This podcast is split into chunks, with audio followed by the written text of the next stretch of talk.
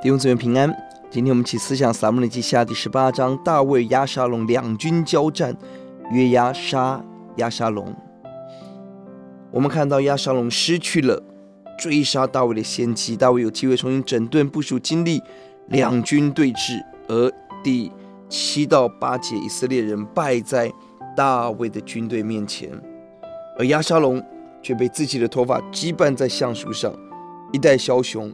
葬身在自己最自豪的头发上，没有跑逃跑，而死在自己的头发上，何等的可悲！骄傲的人是神所抵挡的人，骄者必败。而我们从大卫的角度来看，在所有部队出征前，强调强调宽待亚沙龙，所有的士兵非常的清楚。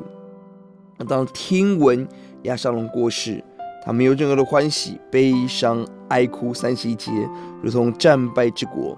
这场注定没有胜利的战争，而对大卫而言，这也是应验拿单的预言，为乌利亚之死付出代价。而这段经文花了很多的篇幅，从约押的角度来看，他是一个骁勇善战的将军，他却不是忠于大卫君王的将军。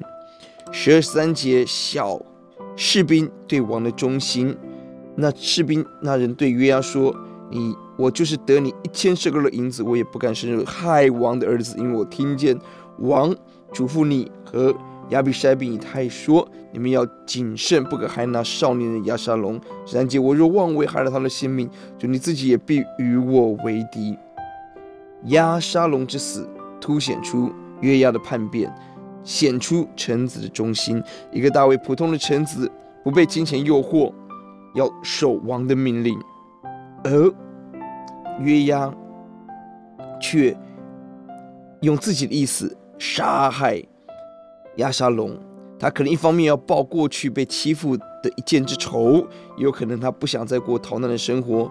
他看重自己，过于看重大卫王，亲手杀了亚沙龙。